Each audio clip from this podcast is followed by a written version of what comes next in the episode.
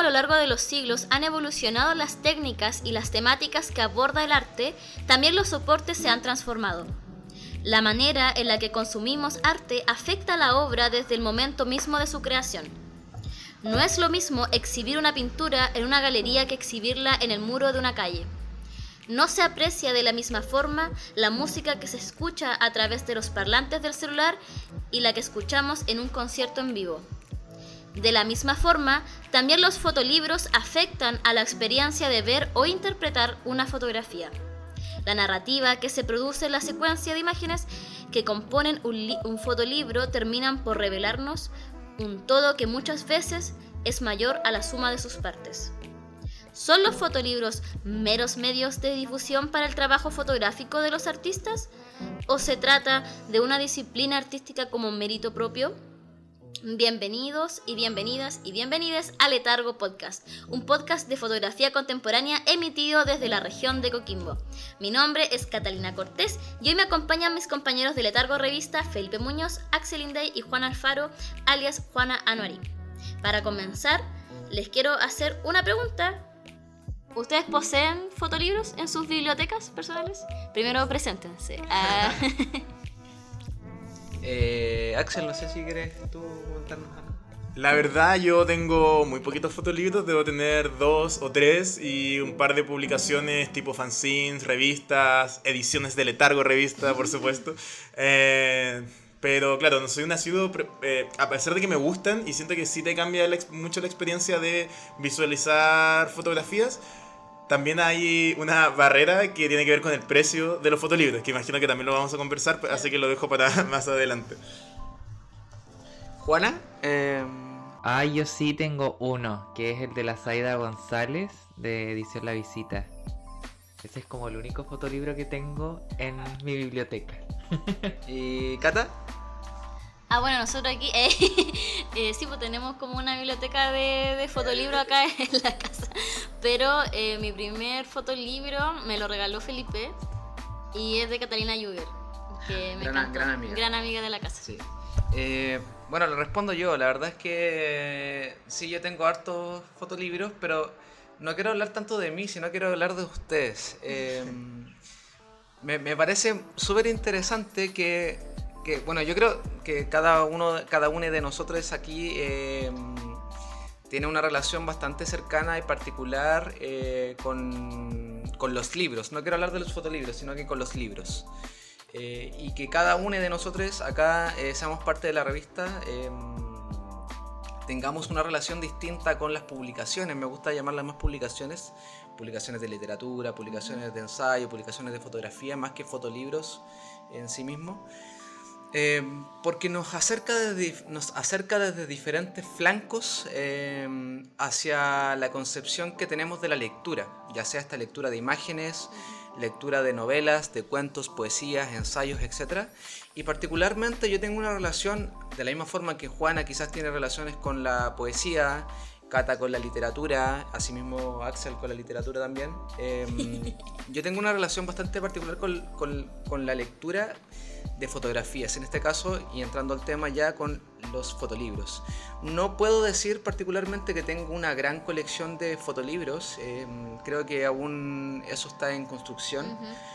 Pero sí tengo una colección de fotolibros que, a las que le tengo mucho cariño, em, particularmente porque en este recorrido que hemos hecho como revista gracias a Letargo me he hecho de grandes amigues, eh, de grandes, he conocido a grandes personas que tienen fotolibros y, entiendo, al igual que como existen en los libros de, cualquier tipo, ¿no? Una, relación con la publicación, con el trabajo que existe detrás, una relación bastante importante ¿no? del, esfuerzo que implica publicar, eh, una relación de cariño que, que vale la pena eh, pensar al momento de abrir este tipo de, objetos. ¿no? Claro. Bueno, yo mi relación con las publicaciones en formato de libro es muy como de cariño. Yo le tengo mucho cariño a los libros que tengo. Como que mm, no compro libros como porque sí o como porque se ve bien y no sé qué en el librero. Eh... Yo veo por ahí unas ediciones de lujo de Jane Austen que, que, que son lindos. Ah, sí, pero es que bueno, ese fue un gustito que yo me di. pero, eh, pero le tengo mucho cariño a ese libro. y me pasa eso con los libros que tengo, como que eh, ya sea de literatura o de poesía o de fotolibro. Y por lo general eh, los compro como eh, en relación como los momentos que estoy pasando o las cosas que estoy haciendo. Por ejemplo, esto fue muy, ¿cómo se dice? Inconsciente. Que cuando estuvimos en Santiago Foto, eh, bueno, con Felipe nos volvimos medio crazy ahí comprando cosas. Pero, pero yo compré dos fotolibros, que se los voy a decir al final del capítulo. Eh, como recomendación. Y, y, yo no me di cuenta, o sea, yo los vi, me gustaron.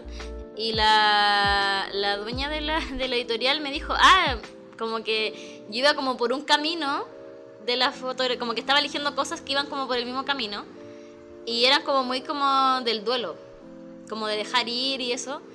Y siento que, mm, que tiene mucho que ver como con el trabajo fotográfico que igual que estoy haciendo yo ahora, que es como de desapego. Y, y, eso me pasa, por ejemplo, cuando quiero buscar inspiración para escribir, también me pasa que, que como que elijo cosas que que como que me hacen sentir eh, como vista, como representada, no sé. Y la verdad es que la, lo, las publicaciones, los libros y tenerlo en la mano como que eh, cambia totalmente la relación, o sea, verlo como, no sé, la tablet o algo así, como que igual eh, te cambia como la experiencia, eh, no sentir la hoja. Y no sé, como que tener un, un libro, ya sea de foto, o de literatura o de teoría, lo que sea, eh, te cambia la relación con eh, la forma en la que te relacionas con la obra. Eso, eso creo yo. Sí, onda. No sé, además yo también creo que uno también como lector va desarrollando su olfato propio respecto a lo que va leyendo y, y, e inconscientemente muchas veces va encontrando el libro que quiere sin necesariamente haber escuchado previamente ese libro o sin saber muy bien de qué se trata ese libro, pero ya eh, por el por instinto uno va moviéndose y va aprendiendo a moverse bien entre las lecturas que uno va, va buscando. Y respecto al formato, yo también siento un poco lo que dice la Cata, que al final, pucha, no es lo mismo consumir eh, un libro a través de una pantalla, ya sea un PDF, ya sea un lector electrónico, hacerlo en formato papel. Y yo muchas veces tenido ese rollo porque yo tuve un Kindle en su tiempo, lo vendí hace poquito, eh, pero siempre tenía el rollo de que, pucha, me gusta mucho más leer libros en físico. Y yo sentía que era una, en verdad, una maña muy tonta porque en verdad es lo mismo, no, no, no cambia mucho como la experiencia de lectura. Pero, pero eh, quizás una romantización un poco absurda que tengo del papel, pero de todas maneras siento que es algo que que, que, me cuesta dejar porque al final uno igual está todo el día eh, frente a una pantalla, ¿cachai? Como frente a la pantalla del computador, frente a la pantalla del el celular. Entonces, que también tu experiencia de lectura sea a través de una pantalla, siento que también es un poco cansador y tener la, la publicación física, el formato físico en tu mano, de alguna manera una experiencia distinta eh, a la de a la que uno realiza todo el santo día frente a las pantallas del computador o del celular. Juana. Sí, igual me gusta eso del concepto como de del libro como objeto, como que al final el libro no solamente eh, contiene como palabras o las historias que están como dentro, sino que también es el objeto como tal el libro, que también te lleva como a otra experiencia igual. Y también influye, siento, como en cómo uno eh, en las historias que están dentro, ya sea cuentos, poesía o fotografías. Eh, me acordé de, de, la primera vez que... O sea, no la primera vez que tuve contacto con libros, pero sí me acuerdo cuando estaba en la biblioteca del colegio y en realidad no leía los libros, solamente como que me gustaba tocarlos y olerlos. eh, qué fetichista de mi parte, pero sí, me gusta como... me gustaba como eso de los libros, como que siento que esa fue la primera cosa que me llamó la atención, como ver una serie de objetos en un estante, reunidos en una sala. Eh, eso fue como lo primero que me llamó la atención de los libros, más allá de lo que después uno va leyendo como cuando va creciendo. Em, Es que- me, me- me parece em, interesante. me- quería, quería meter la conversación hacia ese lado, eh, más en relación a los libros que a los fotolibros, porque creo que cada uno de nosotros puede aportar una experiencia más significativa eh, al respecto de la relación que tiene cada uno con, con- con estos objetos. Porque, y acá quiero, quiero hacer una pequeña como apreciación al respecto de lo que significa para mí los fotolibros y por eso se los, se los, se los como mencionaba o le, les presentaba esta inquietud de esa forma, ¿no? Porque siento que los fotolibros son un libro eh, tan relevante y tan profundo como una novela cualquiera, ¿no? Eh, una novela te cuenta una historia, eh, tiene un desarrollo, tiene una profundidad importante, bueno, eso igual depende de la, de la calidad de la novela, pero, pero Claro. entendámosla como una novela de, de alto impacto, ¿no? Eh, y el fotolibro va por el mismo camino, eh, solo que tiene diferentes estrategias y, la, y, la- y la- y el cambio más radical es que la lectura no la haces a través eh, de las palabras y de los textos. Probablemente pueda tener textos, pero lo relevante en un fotolibro son las imágenes, ¿no? Y, y las imágenes, como en este caso la imagen es compuesta por fotografía en los fotolibros, eh, llenas de signos, de elementos, eh, se pueden leer, se pueden interpretar y uno puede llegar a- hacia esta lectura que propone el, el autor o la autora en, en este caso. Y, y creo que entenderlo desde ahí me parece relevante. Y el otro punto tiene que ver con la relación material que existe con los fotolibros. Em, como ustedes los mencionan, absolut- creo que todos estamos de acuerdo, absolutamente de acuerdo con que la lectura de un libro y también de un fotolibro no es la misma cuando la hacemos en físico que cuando las hacemos eh, de manera digital. En este sentido, eh, y lo digo con mucha humildad, eh, en este camino de aprender, ¿no? Aprender de, de lo que significa una, un libro, una, un fotolibro, una publicación, existen una serie de decisiones editoriales detrás de cada libro Claro. que, que toman los diseñadores, que toman los editores, que toman las les autores detrás de estas publicaciones, que no tienen eh, algo de azar, sino que por el contrario tienen una decisión estética, tienen una decisión material que busca eh, entablar este primer encuentro con el lector eh, y esta relación entre, entre contenido y, lector de manera puntual, ¿no? Hay una estrategia detrás y creo que valorarla desde ahí, desde el principio, desde que uno tiene en sus manos el objeto, eh, me parece mucho más interesante que la lectura que se puede hacer en digital, aun cuando es una manera de acercarse ¿no? a, a esta, a este tipo de publicaciones. Axel. Sí, eh, al final yo siento que también lo el formato físico de alguna manera te estimula todos los sentidos, no solo la vista.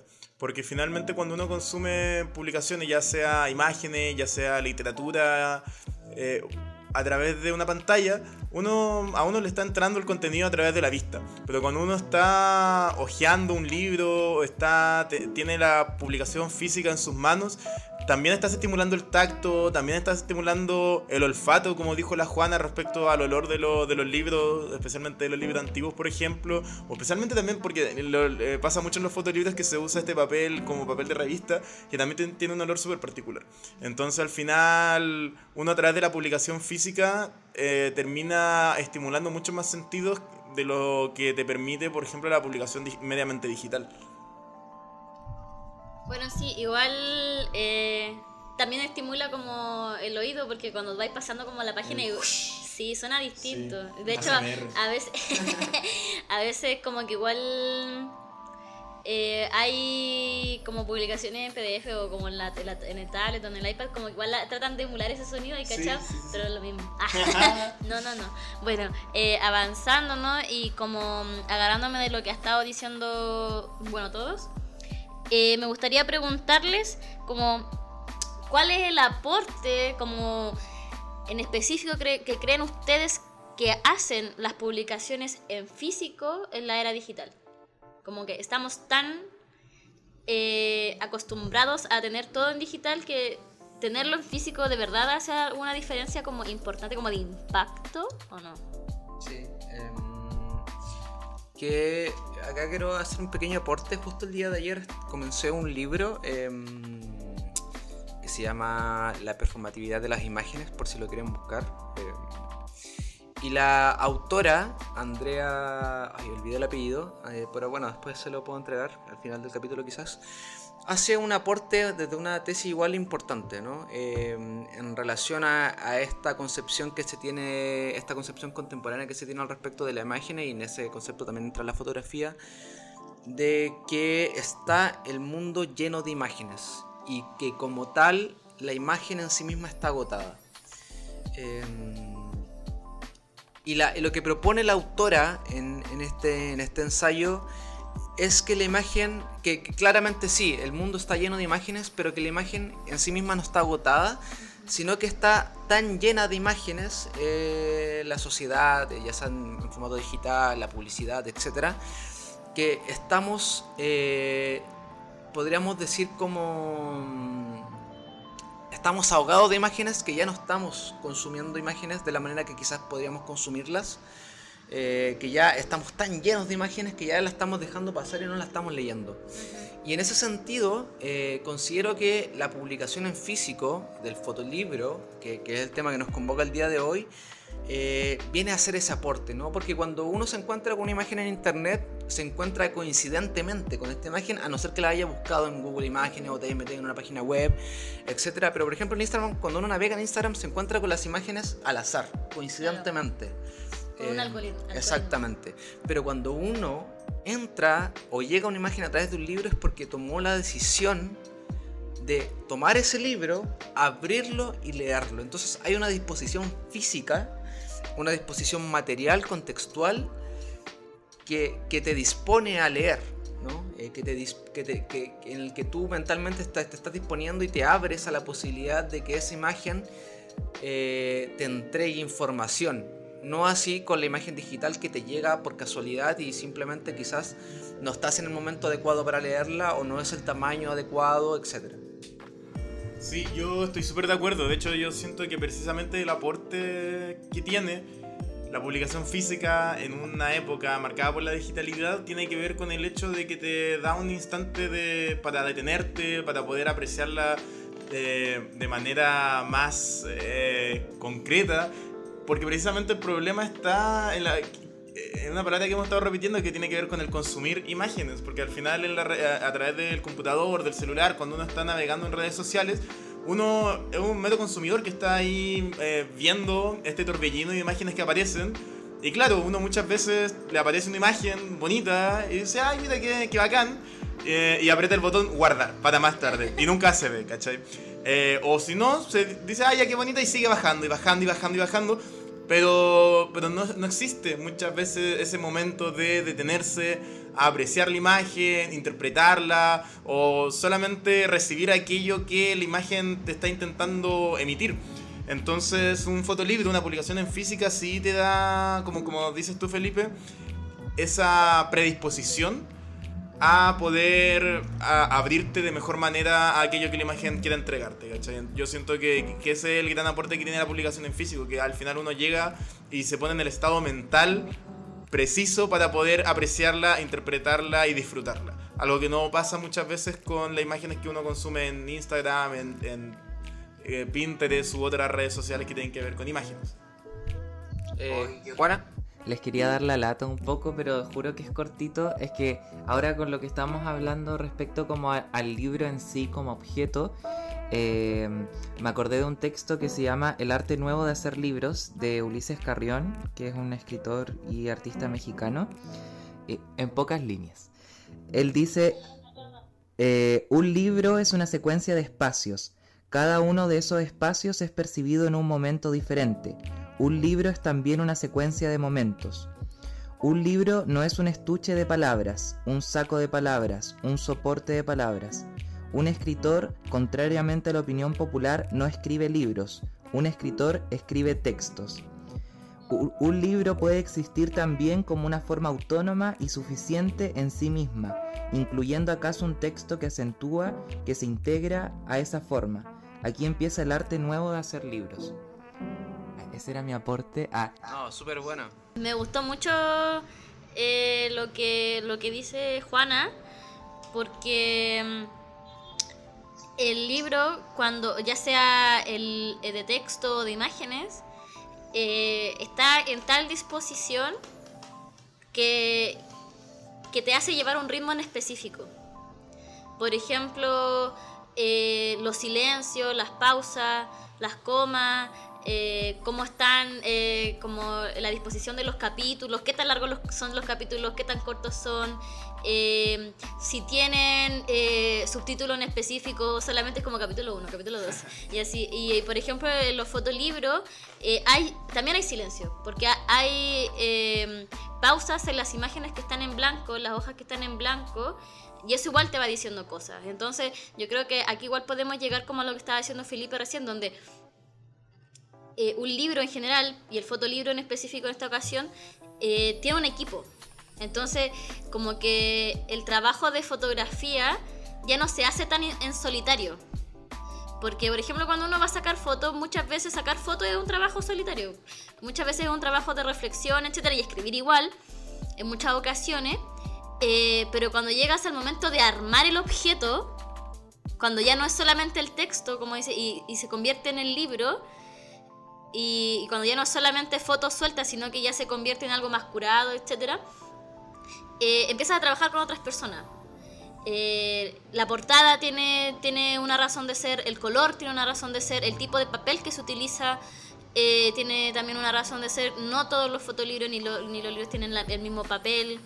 Eh, si es tapadura o no, o si hay, hay fotolibros que igual vienen como con cositas. Por ejemplo, yo tengo uno donde viene como con, bueno, se llama Huéspedes, eh, que me hizo llorar el libro, el fotolibro, y es sobre ancianos en, una, en un hogar, ¿cachai? Y em, al final viene como con un recetario entonces, eh, como que te da a entender muchas cosas de que estas personas están enfermas, etcétera. O no sé, vienen, unas, vienen en cajita, o lo de la edición en la visita, que igual tienen como una ventanita, como que es muy bonito. Entonces, eh, al final dejan no solamente como eh, un formato de arte, sino que también como que ya eso... Uh, se cayó algo. ya es es un objeto que te habla y que te da símbolos por todas partes, no solamente en la imagen o no solamente en el texto. Sí, eh, está súper interesante. De hecho, y estoy de acuerdo en todo con ustedes. Em, cada día que pasa me convenzo más de. Y acá voy a caer en el cliché máximo, como el cliché de la, historia, pero, pero como todo cliché, siempre tiene algo de verdad. Eh, finalmente fotografía, eh, fotografiar es escribir con luz, ¿no? Es como, es como si nos vamos como a la, a la raíz de la palabra, eh, sí es súper cliché, lo lamento, pero es que... Está bien, bro, eh, em, pero finalmente sí, es que, es que es importante entender esto, eh, los fotógrafos finalmente son escritores, ¿no? Escribir, hacer fotografía finalmente es escribir de otra forma simplemente, y por eso hago la... la la comparación o, el símil entre, más bien el símil, más que la comparación, el símil entre un libro de una novela y el fotolibro, porque los dos contienen una historia y probablemente haya gente que no esté de acuerdo conmigo y es absolutamente válido, pero, pero es mi postura. Em, mientras más tiempo pasa, más me voy acercando a, a otros tipos de arte para poder enriquecer mi fotografía y no me quedo solamente en la fotografía como recurso de, mm, de referencia. Y, creo que ese ejercicio alimenta y hace muy bien para refrescar referentes, refrescar ideas y por sobre todo eh, fortalecer eh, en este ámbito eh, el trabajo que tiene cada uno. ¿no? Yo creo que eso es sumamente importante. Por ejemplo, creo que el escritor que, estoy absolutamente seguro que el escritor que escribe novelas no solo lee novelas, estoy seguro que el cineasta no solo ve películas y así pasa un montón. Entonces creo que la fotografía em, tiene mucho de la literatura, tiene mucho de la poesía, tiene mucho del cine y, y, y, va a sonar absurdo, pero antes no me daba cuenta de eso. Y creo que entre más soy consciente de eso, creo que más eh, importante se está haciendo para mí eh, el, conseguir eh, y el estar alimentándome de otras disciplinas que me, que, que- que me parecen súper interesantes. ¿no?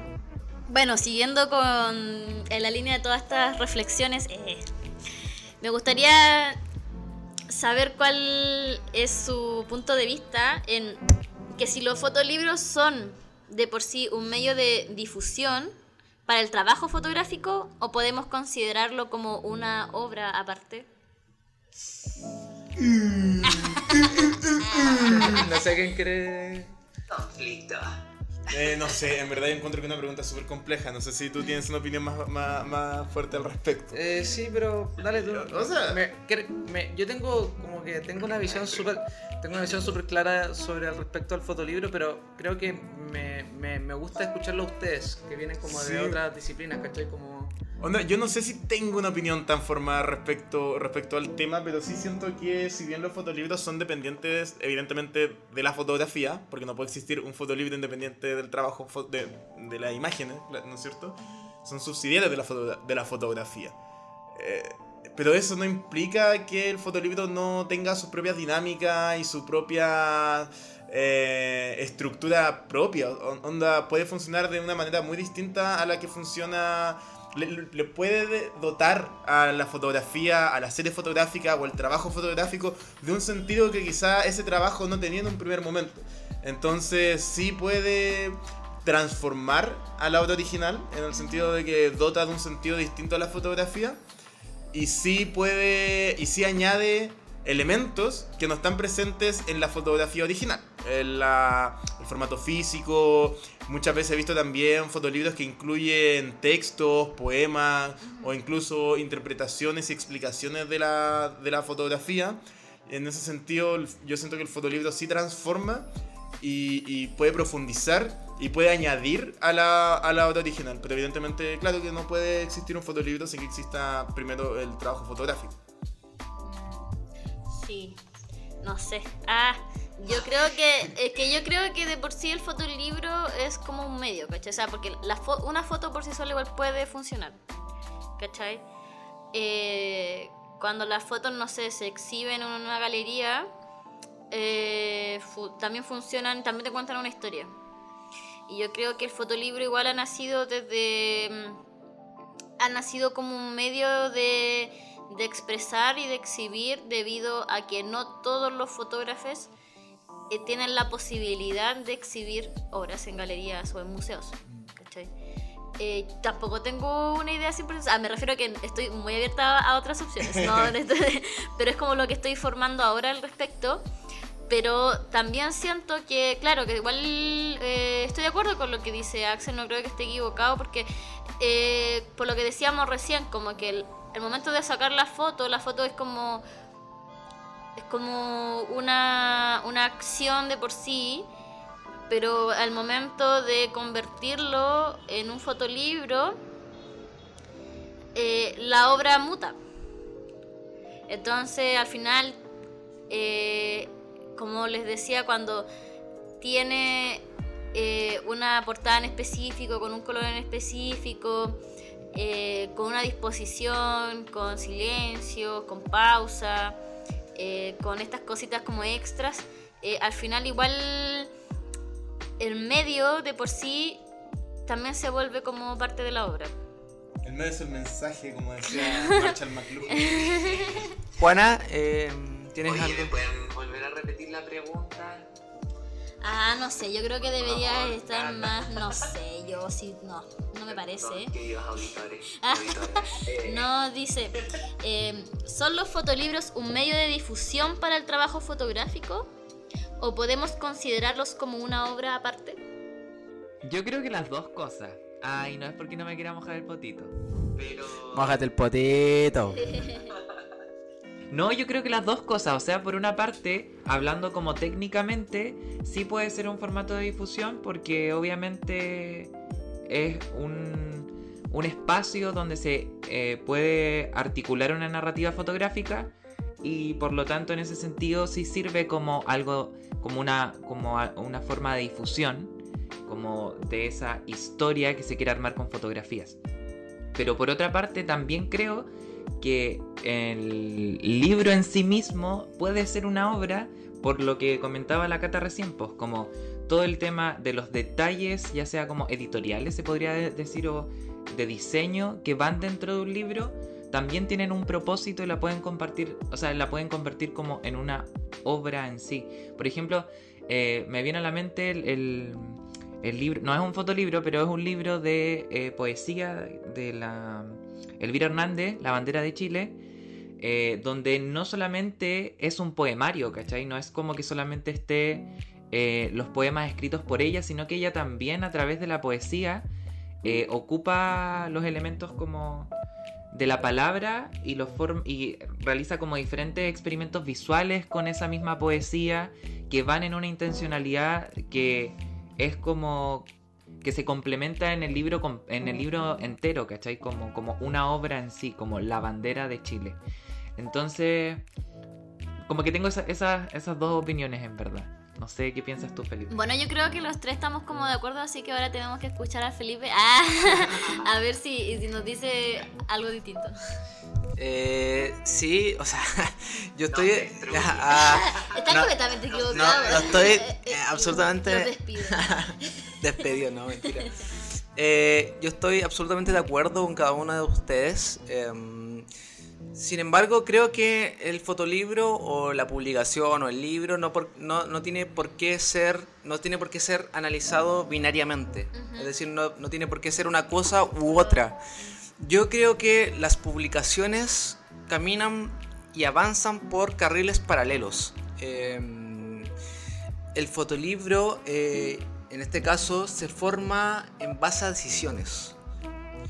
Y, esta es una opinión absolutamente personal y es una posición que yo mantengo. Em, yo creo que todas las decisiones en esta vida son decisiones políticas. eh, y como tal, nada es, eh, nada es, eh, coincidente ni al azar. En este sentido, se me vienen a la mente muchos fotolibros, pero no les voy a dar la lata en ese sentido. Pero creo que, por ejemplo, eh, que un fotolibro no puede estar ajeno a su contexto, a su contexto social, al contexto en el que se imprime, en el que se inscribe. Y, en este sentido, eh, por ejemplo, si nos eh, situamos en Chile y en Latinoamérica, estoy, acá, quiero ser claro, en Latinoamérica en, en- sentido amplio, eh, no existen muchas galerías de arte, como decía Cata, y el exponer en una galería de arte eh, se entiende de por sí que vas a llegar a un público muy específico. Claro. Y al llegar a ese público muy específico, eh, y lo digo como persona que ha expuesto y persona que ha trabajado en exposiciones eh, en diferentes roles, eh, sabe que no va a llegar a todo el público que quisiera llegar. Entonces el hacer un fotolibro cumple un rol ambivalente en ese sentido, ¿no? Es una dimensión más... Se llega a una dimensión mucho más amplia, un público más amplio con el, con el formato, porque el fotolibro en sí mismo viaja por sí solo. Em, te- tengo se me viene a la mente un, recuerdo muy cercano que cuando estuvimos en Santiago Foto, nuestros amigues de, de Tabla Raza Magazine de Uruguay, eh, un saludo para Erika y Juan si es que nos están escuchando, eh, me dejaron unas revistas, eh, una, de su, de su publi- una de sus publicaciones para un amigo mío, Cristian Ordóñez, también saludo para él si nos está escuchando, que él es, de, él chileno, eh, eh, salió nuestra edición 001 de Letargo, que él vive en Canadá, entonces cuando fue Santiago Foto estaba en Canadá, la dejaron conmigo sus publicaciones Erika y Juan, que son de Uruguay. Eh, entonces cuando Cristian viajó de Canadá a Chile, ahora está acá en Chile, nos juntamos y yo les pasé las publicaciones. Y ahora él se las va a llevar a Canadá. Claro. Entonces, en sí mismo las publicaciones van viajando, toman una independencia relevante que, que, que al, al encontrarse, por ejemplo, no sé, expuestas en una galería, posiblemente no se hubiesen podido mover. Y se pueden mover, pero tienen un valor, ¿no? un Claro. valor monetario, que, que eso ya lo, lo- lo condiciona. Pero el libro no. Eh, Cristian puede regalar esa publicación y hacerla viajar aún más, o puede quedar en su biblioteca, no sé, etcétera. Pero es un, un- solo un ejemplo para, para un poco demostrar la dimensión de difusión que tiene esta, este tipo de, de publicaciones que no eh, son condicionantes para restarla de su condición de objeto de arte. Pueden ser un objeto de difusión y también un objeto de arte como tal, una obra en sí misma. Y, y en ese sentido, y aquí quizás puede sonar un poco pretencioso, pero me gusta pensar también de esa forma nuestras revistas, Letargo. Claro. Me gusta pensarlas como documentos, documentos de fotografía que, se, que cumplen un primer objetivo de, de ser eh, herramientas de difusión de la fotografía chilena contemporánea, pero también mostrar una perspectiva y al mostrar una perspectiva y tomar una posición te convierte en un objeto de arte, ¿no? que puede ser estudiado con una perspectiva. Hay una decisión editorial de la forma en que escribimos las entrevistas y hay una decisión editorial en el momento de seleccionar las fotografías, elegir el tamaño, etc. Entonces las convierte en un objeto de arte. Claro, cuando elegimos las convocatorias igual, Exacto. como que también hacemos que, que aparte de que nos guste el trabajo, eh, también eh, convers- dialoguen entre sí a pesar de que no hablen de exactamente lo mismo, pero como no que haya una cohesión, sino que haya como una coherencia, que es distinto. ¿No? Eh, bueno, igual eh, ya estamos llegando al final del capítulo. eh. Eh, se pasa rápido siempre que conversamos. Yo creo que ah, vamos a tener que, que ver a, a- a- alargar los capítulos. Ah, ¿te cachai? De tres horas. Ah, Si el público lo pide. de- por supuesto. No.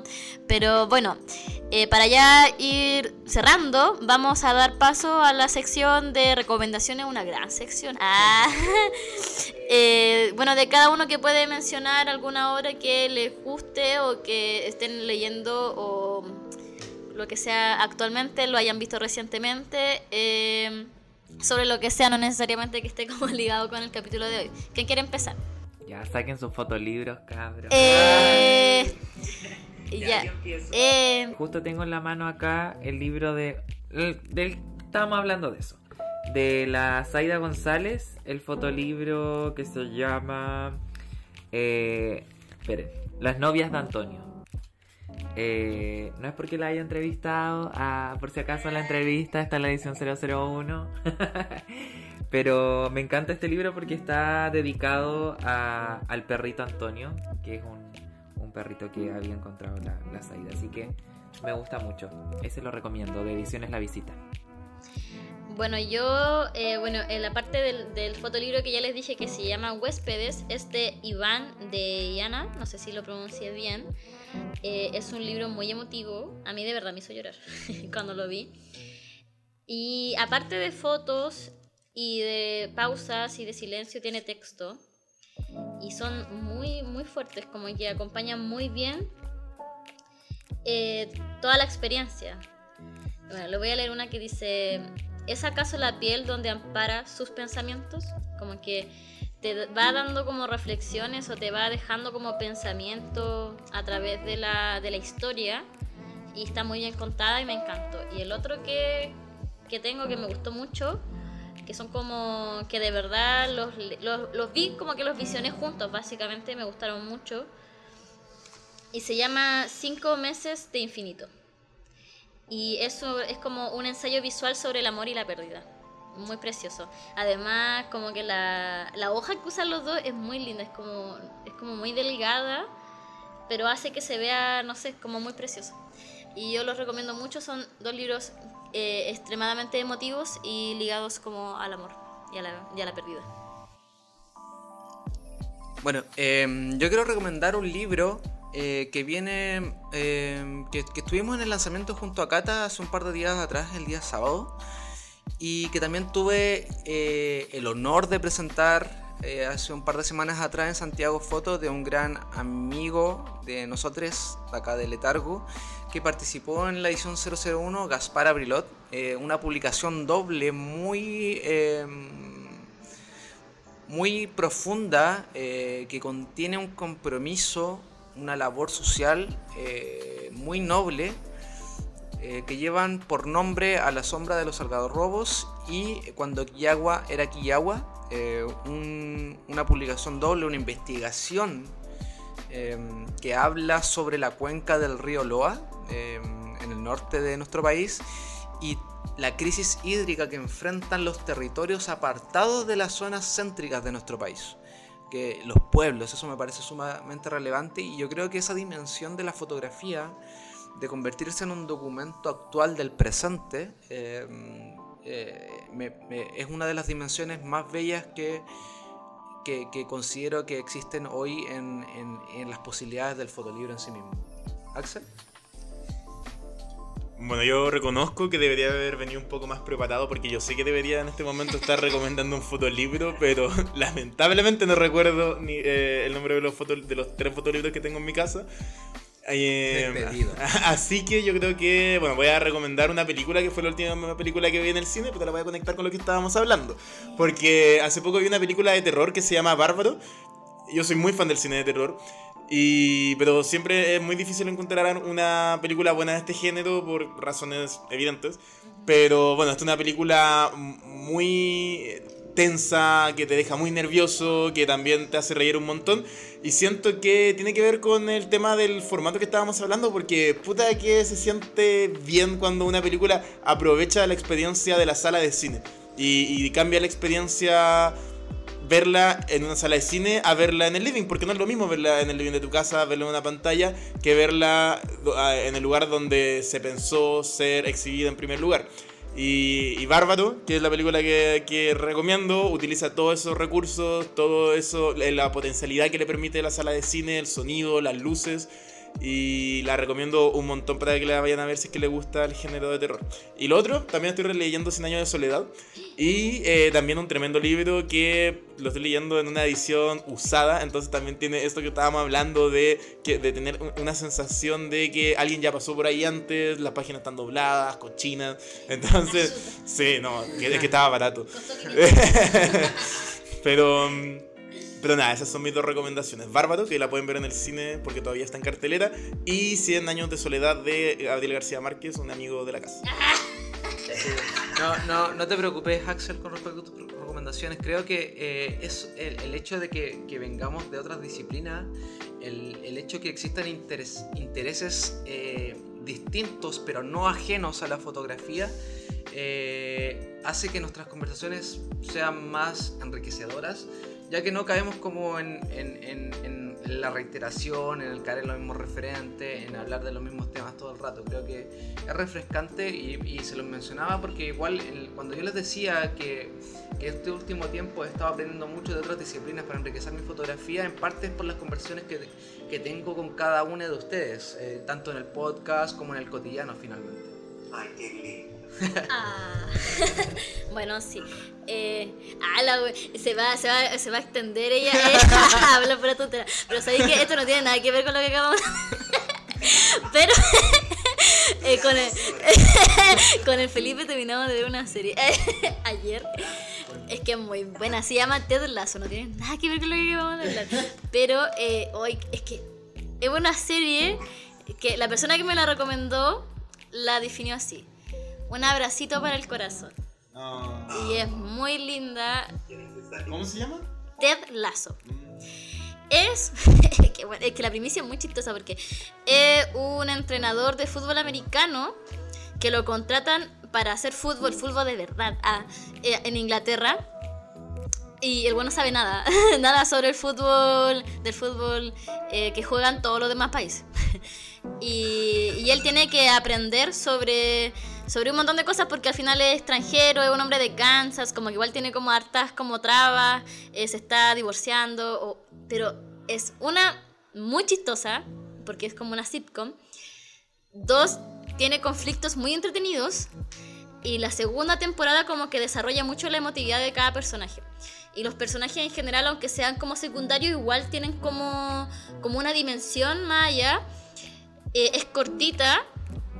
Y solamente tiene dos temporadas, 10 capítulos cada una, media hora. O sea, Ah, ¿Es como Fleabag?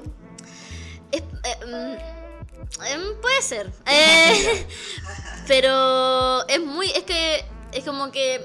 Es muy cercana a la forma en la que, en la que está expresado como el discurso de la, de la serie. Pero igual eso lo hace muy cercana. Yo encuentro que Fleabag igual es como media de nicho. pero bueno, eso que nada que ver, pero bueno, ya vamos cerrando.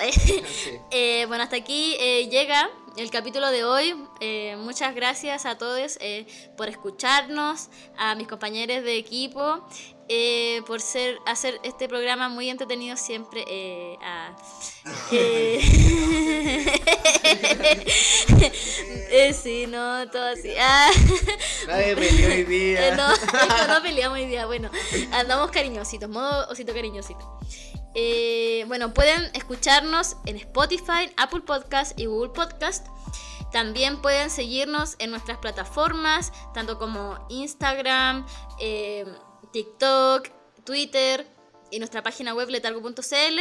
Nos pueden encontrar como Letargo Revista y como Letargo Podcast. Y otra vez eh, agradecerles por escucharnos una vez más y nos vamos a escuchar en otra oportunidad. Muchas gracias, hasta luego. Hasta luego. Chao, que estén bien. Letargo Podcast es un proyecto financiado por el Fondo Nacional de Desarrollo Cultural y las Artes, ámbito regional de financiamiento convocatoria 2022.